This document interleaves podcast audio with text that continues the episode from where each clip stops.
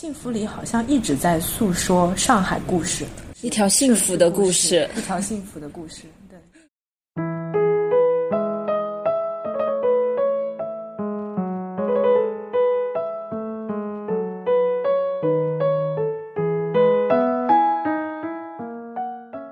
Hello，大家好，欢迎收听《城市有意思》的第二期播客，我是丁猫，我是瑞秋。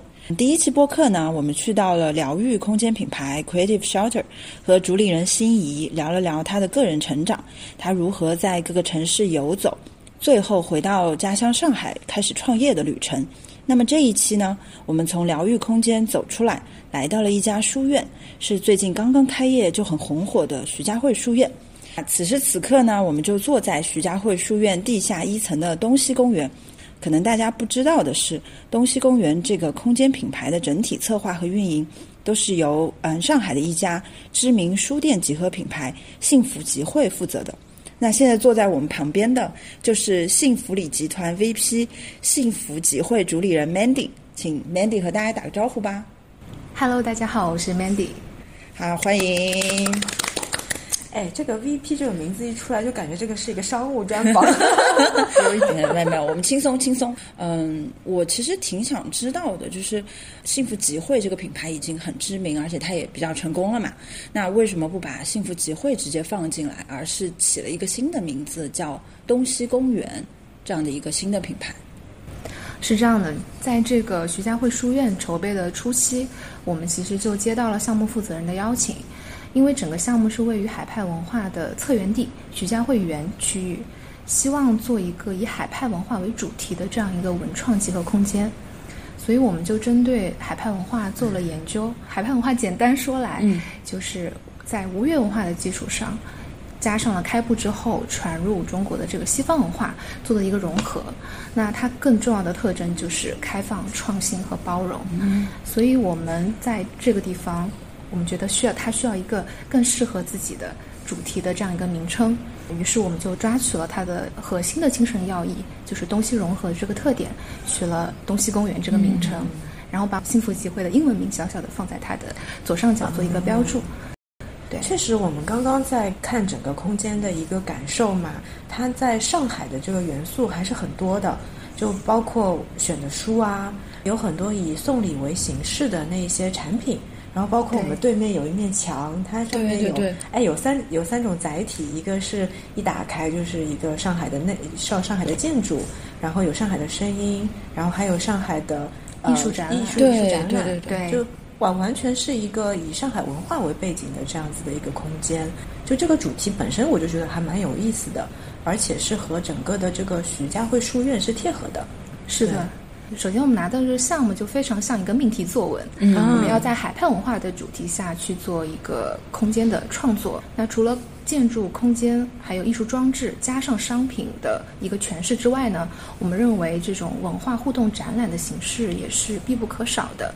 那希望大家在这个游逛的过程中，除了能够有呃好的商品或好的空间，那也有能够让他们吸取到。内容的这样一些展览或者是一些这种信息，对，对你们来说，这个是不是也是一个挑战呀？是，但是我其实非常想称赞一下我们这个项目负责人的高瞻远瞩。其实他从最开始邀请我们的时候，就给了我们非常明确的要求，让我们不要做传统图书馆的配套，让我们要做文化品牌，要做影响力，并且。需要对标世界级的文化场馆，嗯，所以我们在介入这个项目和启动这个项目的时候，整体的定位和目标也拉得很高，嗯，而同时呢，我们自己幸福集会品牌呢，也正在啊经历自己的一个成长和蜕变周期，我们正在从书店的这个惯性里走出来，我们希望更加关注空间内容的运营。也以及在地文化的挖掘和表达。哦，就是说，本身幸福集会它已经已经脱离于传统的那种书店运营的方式了。对，更多的我们现在尝试的是一个空间运营、一个运营商的一样这样子一个感觉。对的，我们其实基因其实跟城市一起成长的这样一个概念，所以我们不会把自己非常局限在某一类业态里边。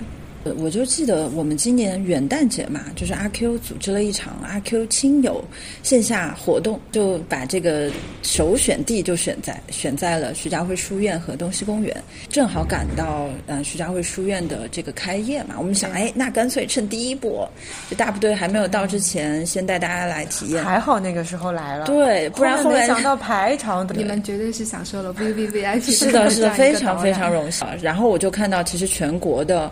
嗯，不管是就是对徐家汇书院感兴趣，还是说啊书店、文化集合店感兴趣，都会来打卡。从开业到现在，这个嗯，消费者他就也不是消费者，就是来逛的人，他的这个画像，或者说你有看到他们的一些怎么样的变化吗？其实我们会发现，整个徐家汇书院它的一个势能是非常强的，嗯，然后它吸引了可以说是全年龄段以及各色各样的。读者吧，来到来到这里，那包括也来到了我们东西公园。当然，比较明显的特征是在呃这个寒假期间，是有非常非常多家庭型的或者小太阳型的这样的客户，对，带着小朋友。因为我们在我们东西公园里也专门设置了呃艺术工坊的这样一个区域，来致敬土沙湾文化。嗯，对。哦，刚刚提到土沙湾文化嘛，对，是不是也可以稍微普及一下？是不是徐家汇以前这里就是土沙湾文化？对，其实徐家汇的整个文化的起源，呃，土山湾是非常重要的一个文化元素。简而言之，它可能是一段比较厚重的历史，但简而言之，就是有几位呃国外的传教士，在这个土山湾的这样一个区域开设了孤儿院，而从此引入了一些西方的呃工艺、文化和艺术，那慢慢这里也变成了整个。上海甚至是中国这种西方文化的一个起源起源地，对。我看到就是那那边墙上面嘛，也有一些比较标志性的建筑。我们这个徐徐家汇徐徐家汇书院旁边，它也是有一个很著名的一个教堂。徐家汇徐家汇天主教天主教堂，对，也是远东第一大教堂。嗯，对，就是感觉好像我们现在这个空间里面嘛，是有把呃想要把这样子土山湾文化从之从过去到现在的整个的一个文化的一个故事线，能够穿穿插。在现在这个空间里面，是的，嗯，呃，在我们空间设计中，首先，呃，其实我们在整体的设计语言的选择上是非常克制的，我们不想堆砌大量的大家想象中的好像老上海应该有的元素，反而我们用了一种比较克制和简单的表达，但是会传递东方的意蕴，以及会呼应一些老上海的。建筑的元素，呃，比如说我们有一条这个二十四米的海上长廊，我们其实是选取了石库门的这样拱廊的形制，但是却是用了纯白的金属丝网的这样的非常现代化的表达，把它呈现出来，也呼应了我们主题东西融合，现代和传统的一个融合。对我一边听你听你讲述，我一边就看我眼前的这个呃这个拱廊的这个样子嘛。对，确实还蛮有趣的。嗯，其实近几年我已经觉得，像是博物馆啦、图书馆啦，已经有意识的去加入一些文创店，但是好像都是他们自己运营的。对，对吧？然后现在这个对我们来，对我来说是一个比较新的一个案例，就是一个国营的一个图书馆和一个这么完整的一个驻店集合品牌结合在一起。其实我觉得是对于上海来说是一个还蛮先进的一个一个案例。它像是一个空间形态的一个升级一样的，给到游客也好，还是给到市民也好，有一个完全全新的空间样本在这个里面。对我觉得对你们来说做这个事情也是蛮大的挑战。对，其实这个项目我们从两年前就开始跟进了，嗯，当时也是，呃，不管是。合作模式上，还是说这个内容的策划方向和力度上，我们其实都是有点两眼一摸黑的感觉，嗯都是摸着石头过河，就是中间也克服了非常多的困难，对。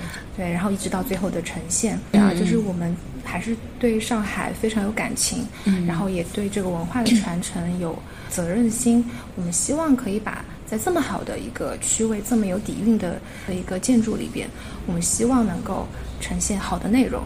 那甚至我们在初期介入的时候是忽略它的投资回报这件事情的。其实从一月一号开出来之后，啊，整体的社会反响，啊，说实话是大大超出我们预期的。那当然，在整个可能商业回报上，我们也看到了。一丝丝这个 不亏的 希望，对对对，所以还是非常开心的。而且，其实我觉得现在大家对于呃旅游这个事情也有也有不一样的看法了。你看，我们以前去到一个新地方，它可能大家就去很传统的景点，对，也不会把徐家汇当做是一个旅游目的地。但现在好像对大家对于这个旅游地标、城市地标的一个看法和以前有很大的一个变化。我们可能会现在年轻人可能会有一条旅游的一个景点，是它的一个 list 清单。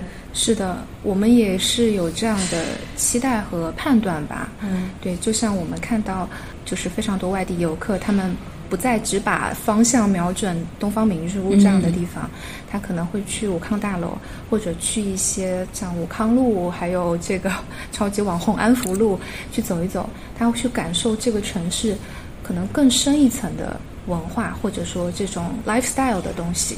那像我们这个徐家汇书院所在的这个徐家汇园景区，它其实也包含了非常多。乍一看并不是，呃，像东方明珠那样，呃，你如果沉下来、静下心去阅读它背后的历史，感受它的文化气息，其实你会更加被上海这个城市打动。对，如果是以前，我们就只能看到东方明珠这一个形体嘛，就只是建筑物本身。但现在大家来到一个特定的一个区域，可能就会看到的是这个区域本身它更多的一些文化层面的一些东西。先是以文化，然后再带上一些跟消费有关的一些些内容形态，在这样子。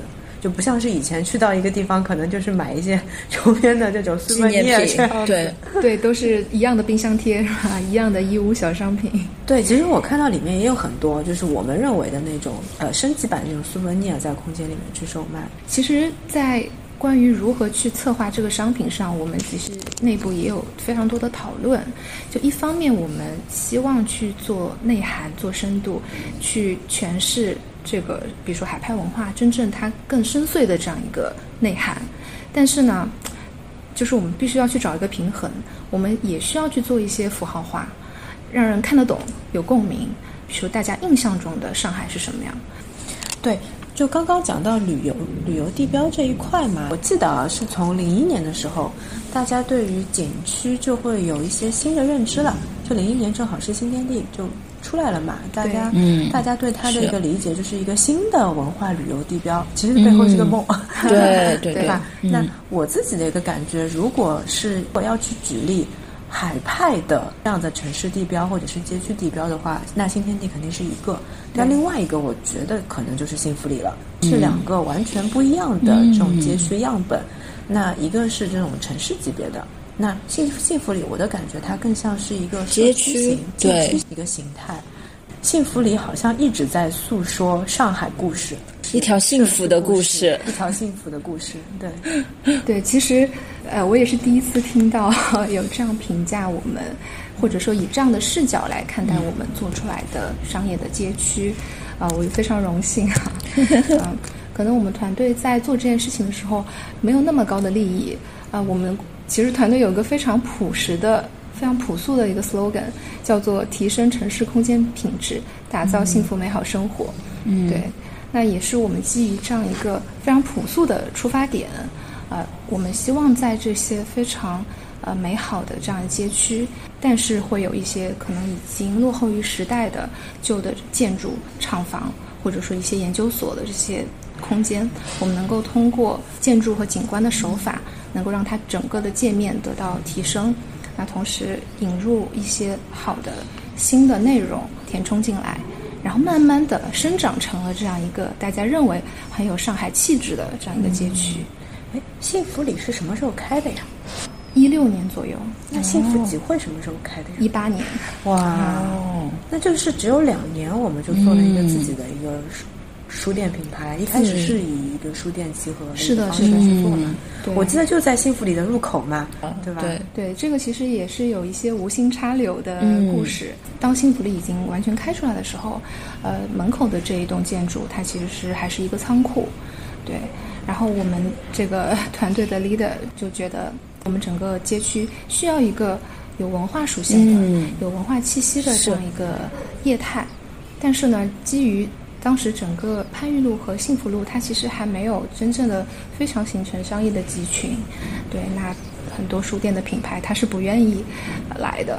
那我们的 leader 也想咬咬牙说，干脆自己做一个吧。嗯，所以就有了这样一个幸福的开始。嗯，蛮妙的。而且当时好像就是行业里面啊，也没有出现什么要自营啊什么的，没有这种说法，没有。嗯，对，都是被逼出来的。哦，完全都是。这没想到就打通了一条路出来。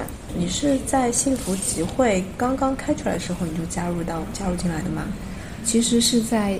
第一家店已经开出来了之后，嗯，呃，甚至我成为了第一家店的粉丝之后才加入了。这个非常像一个呃粉丝追星成功的故事。嗯嗯，这个可能要追溯到我。我第一份工作其实是在万科做建筑师，那我的参与的第一个项目其实就是上升新所。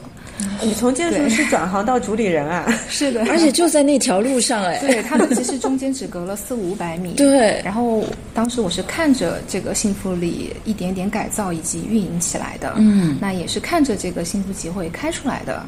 而且在开出来之后，我自己也非常喜欢到幸福集会去看书，或者约朋友下午茶之类的。然后也跟很多朋友推荐了这个地方。没有想到后来因为机缘巧合，我竟然成为了幸福集会的主理人，追星成功，非常像追星成功的这样的一个故事。对，然后也陪伴他继续成长。嗯，对。我还挺好奇的，就是你从建筑师背景，然后到主理人背景。这样子的一个转变，身份的转变，对，对你来说，个人在职业上面是有什么个挑战吗？嗯，其实是有非常大的挑战的。呃，首先，这建筑师和现在的这个主理人，或者说是空间运营的角色，是有非常大思维和视角的差异的。像这个建筑师，他其实是典型的开发思维，他是一个创意型的，他是从无到有的。对，啊，并且一个项目，它可能。到开业，那对于建筑师他的工作已经完成了，对，作品已经呈现了。嗯，但是对于空间运营或者说品牌主理人的角色，从这一刻开始，你的工作可能才刚刚开始。才刚刚开始。对，你要想着这个事情怎么能够，呃，通过各种各样的方式去可持续的运营，让它不断的迸发生命力。对，所以这个是非常大的思维的转变。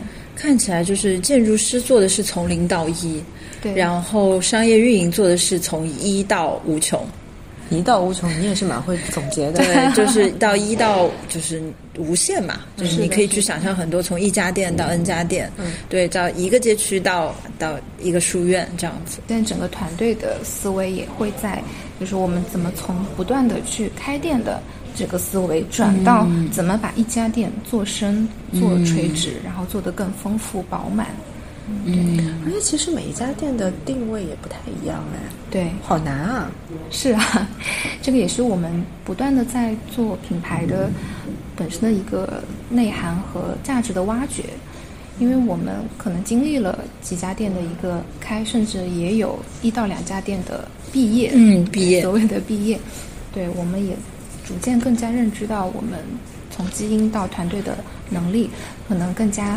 呃，可能更加擅长的是在于特色化，而不是连锁化。嗯，对，我们在意的，我们擅长的是把一个就是在地的文化做深度的挖掘和表达，而不是复制。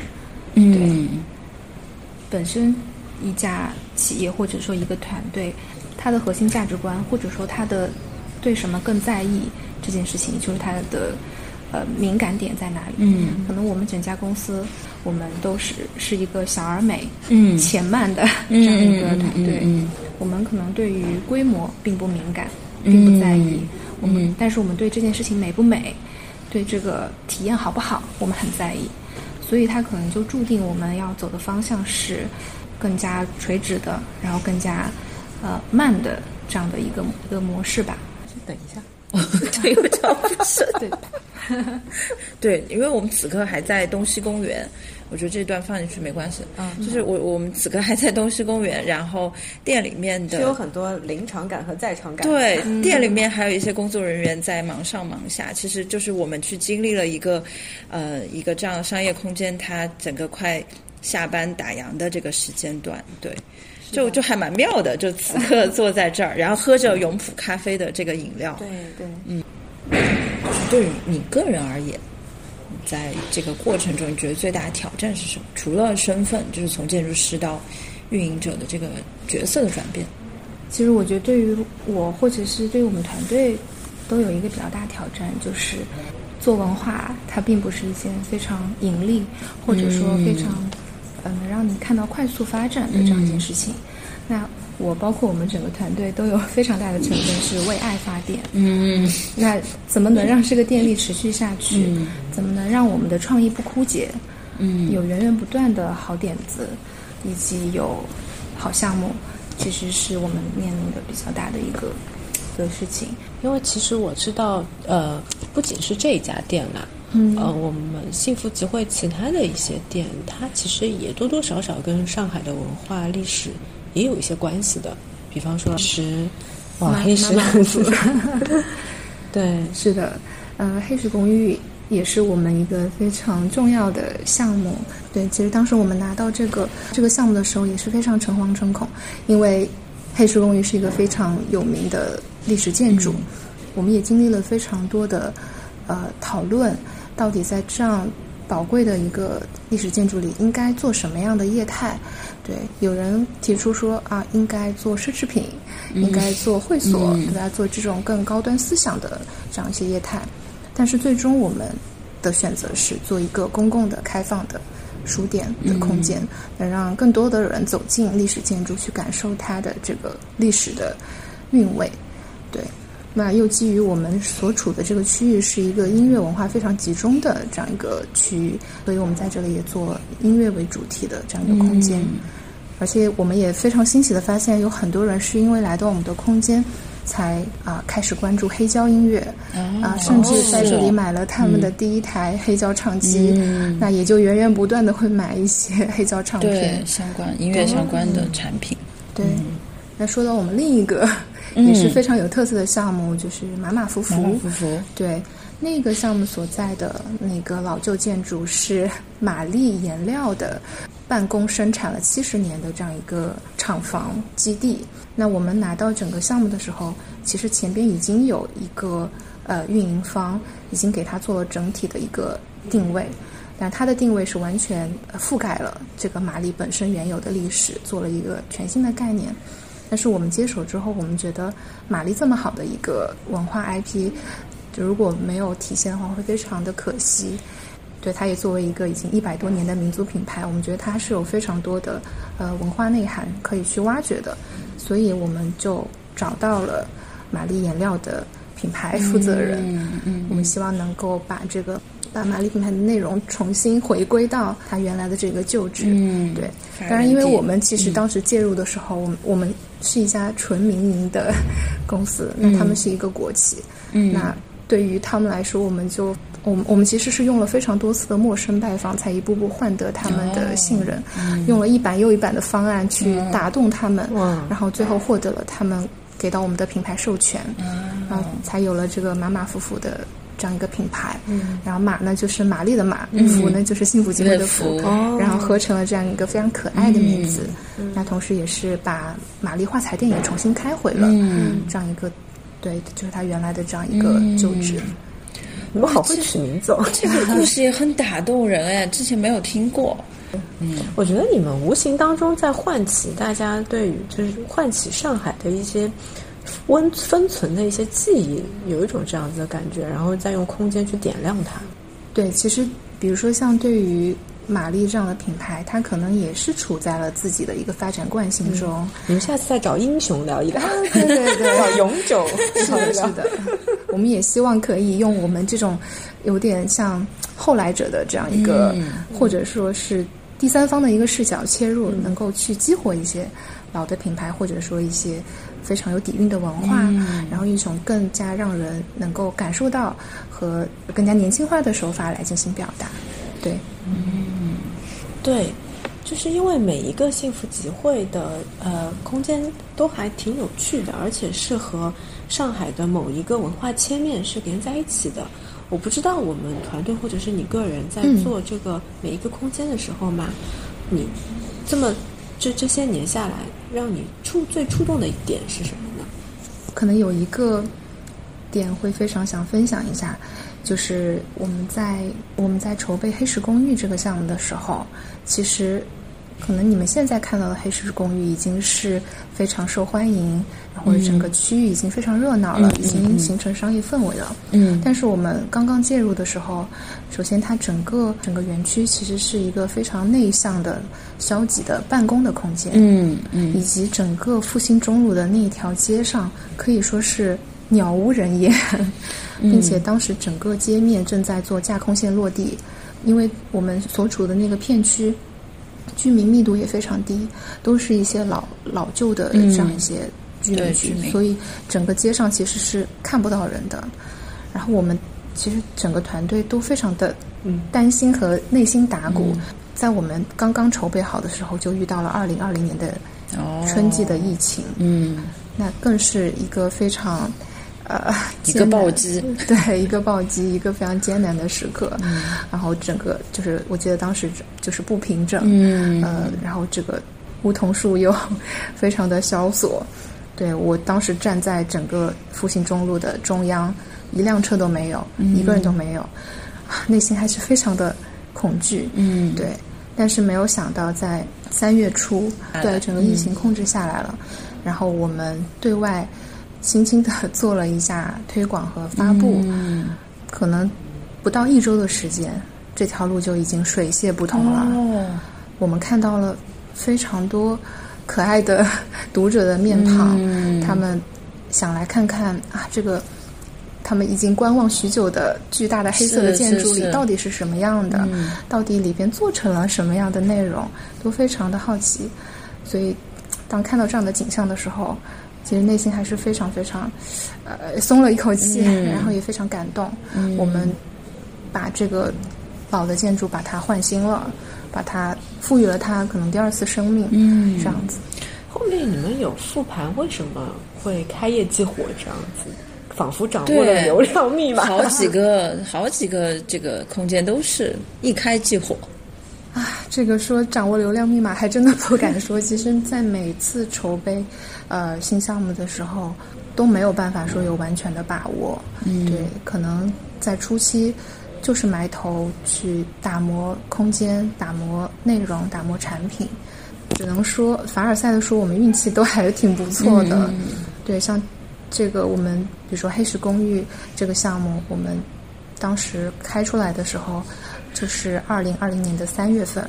那个时候可能各大媒体在报的就是在这个疫情中间死了多少家嗯餐厅，消亡了多少家小店，对 但是我们却逆势而行，嗯呃，一一记重磅的一个一个消息，就说哎，黑石公寓对外开放了，嗯对。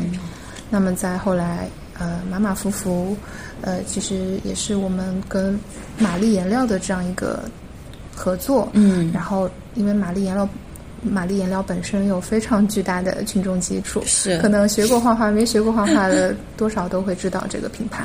那我们在经过我们用诚意打动他们，跟我们进行联名之后，啊、其实也看到了它带给我们巨大的能量。嗯，对，还是能够感受到一个品牌的一个成长的。对我们聊到现在，其实就听到就是 Mandy 作为这样的一个 VP 的角色去运营整个幸福集会这个品牌，然后到这个环节，我其实对 Mandy 这个人是非常感兴趣的，因为我们认识的时候，嗯、跟 Mandy 聊过几次，就我我个人对你的印象就是斯斯文文，然后说话不像我。风风火火有误解，川妹子没有。对，我觉得我们今天应该讲四川话，可能 对吧？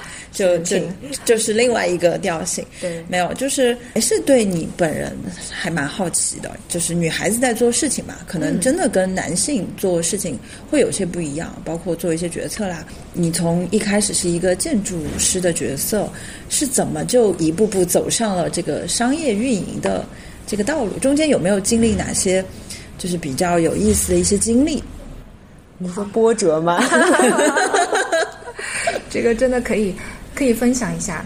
我觉得可能先从我个人的一个特质说起，就是我是一个非常爱折腾的人。嗯就从大学也是从大学我虽然学的是啊、建筑学。嗯但是我并不觉得大学学到的东西就一定会决定我未来三四十年的一个职业生涯。嗯嗯嗯对，所以在大学期间，我就一直在找自己的可能性，比如说一直在呃参加各种各样的呃社团呀，或者是去各种海外交流的项目，比如说有去这个印尼搬 过砖，哦做国际志志愿者。嗯那也有去这个波兰华沙去有做过暑期这么实习。global 啊！哎呦，没有没有，我还是个很嗯 对，然后就是会把自己扔出去去感受这个世界，然后再感受自己的个人的真正想做的事情是什么。那这个特性其实也带到工作中，啊、我其实第一份工作当然还是 以建筑师的嗯。呃角色切入的，但是很快我就觉得，哎，我其实更喜欢有全局观的这样的工作。那后来也是在这个职业生涯中遭遇了一个重大的变革，嗯。在工作的第三年被被当时所在的公司突然选拔外派到曼谷去工作了一年。哦哇，而这一年整个、就 这一年就是非常野路子的一个培养路径，哦就是说我们会在这个就是当时集团总部旗下所在的各种餐饮零售公司去轮岗，嗯。而且当时我们既要在总部里去开会、去学习，然后写方案，我们也需要下到门店去做咖啡、嗯。去倒垃圾，甚至去炸炸鸡，嗯。哦，我觉得一线视角还是很重要的。对，非常重要。嗯就像现在有一句话很流行，叫“脱下孔乙己的长衫”，嗯，就是可能在学校里，因为我我也算是名校出身，对，可能对自己的认知会就应该是个都市白领，对吧？嗯就应该是坐在办公室里啊、但其实真的，当我我深度的参与到了这个零售和餐饮行业之后，我会更加深刻的理解整个商业运营是怎么一回事，嗯整个商业模式到底指的是什么。嗯到底一一家企业或者是一家门店到底是怎么运转的，就会有了非常具象的认知，也打破了我原来给自己以人设的限定力。确实是啊，大家都说艺那个建筑师在网上就艺术家了嘛，对吧？现在一下子从建筑师的一个一个一个角色到了非常一线的一个角色，完全是两极的一个确实是非常大的挑战。对，嗯，是的，但是一下子把你人人生视角的宽度格局给打开了，个人的格局打开了。对的，就觉得自己无所不能了。我相信商做商业的人应该也都知道，曼谷还是有很多很不错的那些项目可以去看的。你当时什么时候去的？我是一七年去的，哦，那正好呀，好早 对是商业的来临。对。其实我在去曼谷之前，对曼谷的印象还是很传统的嗯。景点式的嗯。这样一个很传统的城市，但是去了之后才会发现，哇，曼谷是一个如此开放包容、如此有趣的一个城市。就它既有我认为全世界最最时髦的商业嗯。或者商圈，嗯。但是它又有非常传统、接地气的、非常有烟火气的市集。嗯，而且这两种形态，它可能就是一个背靠背的关系。对，而我当时在曼谷的生活形态也是非常的，就是 对非常 cozy，然后非常的 free，就是可以去这个最时髦的嗯商场里做都市丽人，对对吧？对？很精致的呃去就餐，那也可以穿着拖鞋就溜达到后街，然后去这个买二十块钱的衣服，对，就是当时真的非常真实的生活状态了，而且也随手拦一个摩的，穿穿梭在整个城市的车流里。对对就我身边好多商业人都说，哎呀，现在开放了，一定要去那边看一眼，因为本身的 Commerce 它现在已经是业内，其实是在疫情前大家就开始讨大肆讨论的那个项目。我相信你当时在那边也有看，肯定不止，应该有看非常非常多对，就是好的项目。The Commons，呃，其实我在去曼谷的时候还不知道它是一个如此重要或者如此著名的一个典型的商业案例。嗯啊、我其实也是被当地的朋友介绍到这个项目，然后就真的爱上了那个项目，就是典型的小而美的社区商业。嗯然后它整个项目是非常有开放性的，而且没有空调，没有电梯。呃，我我当时最享受的时刻就是在它的大台阶上，吹着它来自三楼的巨大的风扇吹出来的自然风，然后在那里晒太阳，在那里做自己想做的事情。一切都好贴近自然、哦，对，就感觉到了自由和自然。嗯，是。当然，曼谷的天气也允许他这样做。嗯啊，那这个小商场里面有些什么样子的内容啊？共是分为三层。那第一层的话是叫 The Market，嗯它是一个美食广场，其实非常像我们现在在商场里会看到的这样的一些精品的美食集合，有来自世界各地的这样一些精品的美食集合。那二楼的话会是几家零售和餐厅的一个组合，嗯当然也有非常多开放的区域，嗯公共公共活动的区域。那三楼的话是一家一家餐厅，并且是 The Commons 的老板自营的。哦他就是餐饮人出身的，哦做了这样一家餐厅，加上一个呃 workshop workshop 的厨房，嗯然后可以在里边做一些烘焙教程。嗯嗯它整个就是非常有趣的大台阶，把人流自然的拔升上去，让你在里边并不觉得在爬楼梯，或者并就是会觉得非常的轻松和惬意。那我觉得这个 The Commons 的老板应该也是一个很有趣的人。是的，就是因为最近我们都在聊说，现在越来越多的商业项目它同质化很严重。那如果它能真正做出来，然后也能吸引到大家，我相信它一定程度上也代表了这个老板或者说创始人他自己的独特审美和气质的。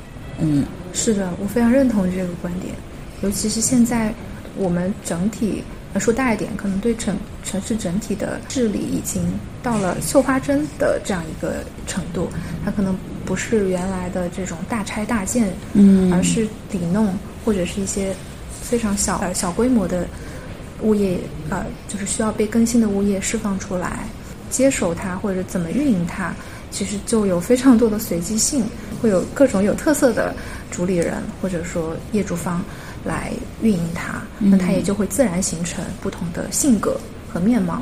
嗯，诶，那你会觉得，就是你去过那么多的地方，那么多的国家，你会觉得最有意思的一个城市是哪里？其实还是曼谷，是吧？嗯 对，因为真的会被它的这种包容性打动。嗯，对，我也很喜欢曼谷，但是我就只去过一次。我就爱上了，我只对能在那边猜想。而且当时我还记得，当时跟朋友们第一次选择去泰国的时候，我说：“哎呀，曼谷就随便逛逛嘛，我要去清迈的，嗯、然后我要去嗯浮潜，就是觉得曼谷只是我的一个中转站。但是，一去到那儿，我就哇，这么精彩！就是就像你刚刚说的，你刚刚描绘那个画面，我一下子就想到我很多年前第一次去，就坐着那个摩的，就在就在城市里面穿梭，一边又很热。然后你又迅速可以去到一个商场去吹一会儿空调，然后又出来吃一点小吃，就是它好像没有那么多规矩。它没有那么多规矩，而且你在那里，你你想成为什么样都可以。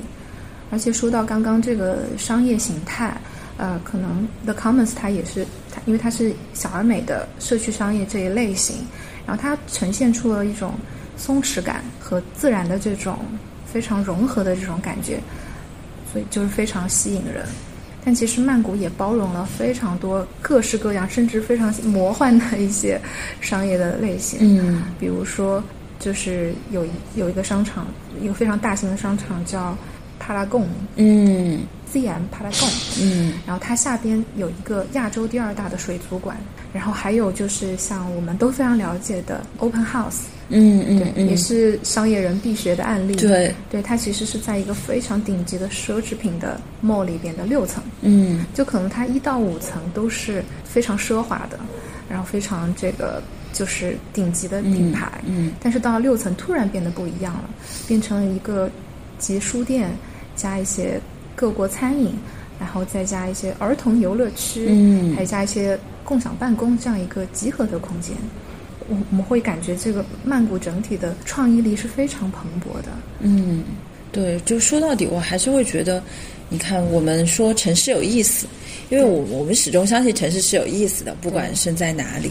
那我会觉得，其实，嗯，商业也好，还是文化空间也好，其实它都在传递这个城市它自己的一个气质。对它可能本身散发的是是精致的，还是说这种比较包容、比较复合的？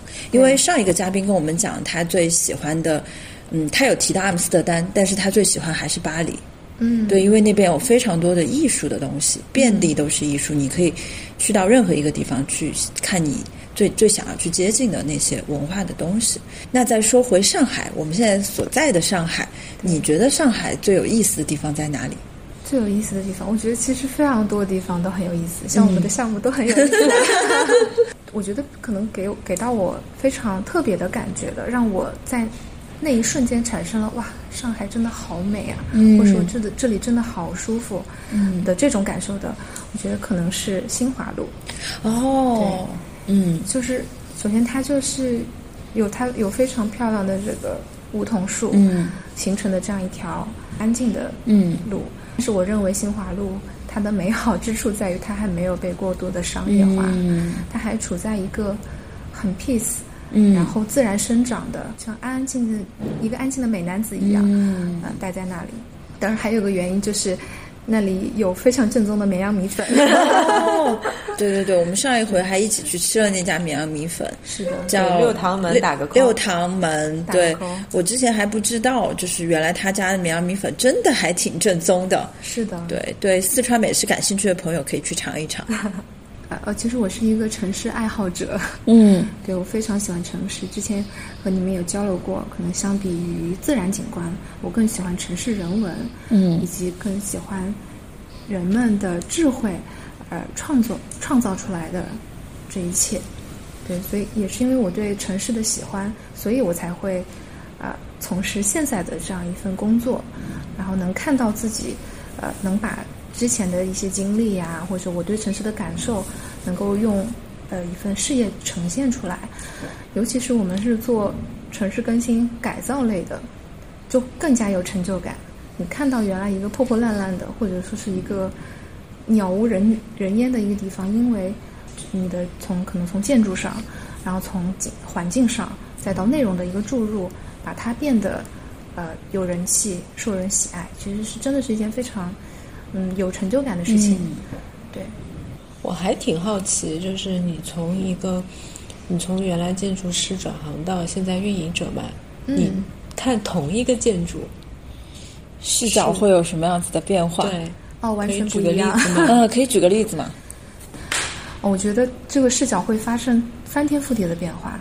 就以前，比如说我同样是去逛商场，或者说去商场考察，我一定会看它整体建筑的形态，然后看空间，啊、看它的动线，然后看这个材质，对，甚至我们这个作为建筑或者说设计部门去考察的时候，一行人都会非常奇怪，到处敲敲打打，然后看 他是他说哎，这用的是是多少钱的板材，会会是这样子。但是现在切换到运营者视角之后，我会看人群，嗯，看到底是谁在这里消费，我会看品牌，哦，它这个引入了这这个品牌啊，这里有这个品牌，以及它不同的业态是怎么分布的。嗯。那做了这个，就是在从事了多年的这个更细致的零售之后，还会看陈列，嗯，看各种小的 POP 的标识，看看人家是怎么推荐商品的，怎么做展陈的？怎么做展陈的，对。对，就就会像，呃，举一个就是比较比较形象的例子，就像美术生画画，嗯。可能学建筑的时候就很像你离得远远的，眯着眼睛去勾它的勾它的轮廓啊，看看它的大感觉。嗯，但是如果是现在这个做运营的话，你就会是很细的去勾它的这些边，嗯来去填它的色，嗯对，是这样的一个感觉。对，我觉得也蛮奇妙的。确实还蛮奇妙的。我脑子里面，你一边说，我脑子里面浮现的是，就是我们城市里面有无数个你这样子的人，然后他以前的角色什么样子，后面的角色是什么样子的，但是大家从事的都是和建造城市有关的工作。是的，嗯这个城市长什么样子，都是靠每一个人的勾勒、敲敲打打，然后慢慢的给给一笔一画的。描摹，对嗯对，我前两天还看到一句话，就是，嗯、城市不是机器，它其实是一个有机体。嗯然后这个有机体是每一个个体自上而下的一个结合，可能就是这样子的一个一个过程吧。然后让城市会有动态的一个变化，它有很鲜活的一面，它会有很多懂它的人去去去建设它。就像你们一样的，你们只能在上海做，不能去其他地方。祝福我们走得远一点吧。好，让上海变得更有意思啊！对对对。好的，好的，今天也非常开心，能和 Mandy 一起聊这样一场就是城市之旅。那我们今天就结束到这儿。好，谢谢大家，谢谢 Mandy。嗯，欢迎大家有空常来徐家汇书院和东西公园逛逛。欢迎欢迎。好，拜拜，拜拜。